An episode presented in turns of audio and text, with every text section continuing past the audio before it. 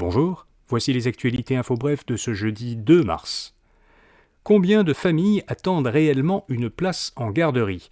C'est la question que pose le Parti libéral du Québec qui demande à la vérificatrice générale d'enquêter pour déterminer combien d'enfants sont actuellement en attente d'une place en garderie. Le gouvernement estime qu'il y a 33 000 enfants sur la liste d'attente officielle.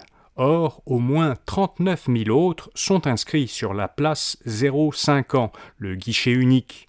La ministre de la Famille, Suzanne Roy, a expliqué que 33 000 enfants sont prêts à intégrer le réseau immédiatement. Les 39 000 autres inscrits auront, eux, besoin d'une place dans le futur. Le gouvernement ne considère donc pas qu'ils attendent une place maintenant et c'est pour cette raison qu'il maintient le nombre de 33 000. Le gouvernement Legault veut mieux informer et protéger les travailleurs étrangers temporaires. Il bonifie plusieurs actions qui sont menées par la Commission des normes de l'équité, de la santé et de la sécurité au travail auprès des travailleurs étrangers temporaires. Ainsi, l'escouade de prévention de la CNESST, qui était elle-même temporaire, devient permanente. Son mandat est élargi à l'ensemble du Québec et à un plus grand nombre de secteurs, dont le commerce de détail, l'hébergement, la restauration, la santé et l'assistance sociale, ainsi que le manufacturier. Les inspections seront plus nombreuses, l'effectif de l'escouade, qui est actuellement d'une douzaine d'employés, devrait presque doubler cet été. L'entreprise américaine qui devait produire des vaccins à Montréal pourrait faire faillite. Novavax a émis des doutes sérieux sur sa capacité à poursuivre ses activités au-delà d'une année. En présentant ses résultats financiers, la pharmaceutique a indiqué qu'elle comptait réduire ses dépenses et se concentrer sur sa priorité, produire un vaccin anti-Covid cet automne.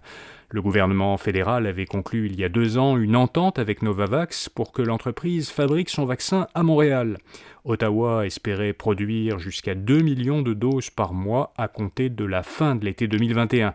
Une usine a d'ailleurs été construite pour cela à Montréal sur un site du Conseil national de recherche du Canada. Ottawa veut mesurer l'engagement climatique de ses fournisseurs. À compter du 1er avril, le gouvernement fédéral demandera à ses principaux fournisseurs de divulguer leurs émissions actuelles de gaz à effet de serre et de fixer des cibles de réduction s'ils n'en ont pas encore. Le communiqué du Conseil du Trésor suggère que cette nouvelle exigence s'appliquera aux contrats fédéraux de plus de 25 millions de dollars. Par ailleurs, Ottawa incitera les industries qui approvisionnent tous les nouveaux grands projets de construction du gouvernement à utiliser, lorsque c'est possible, du béton à faible teneur en carbone. Et puis Soccer Canada sera dirigé par deux femmes.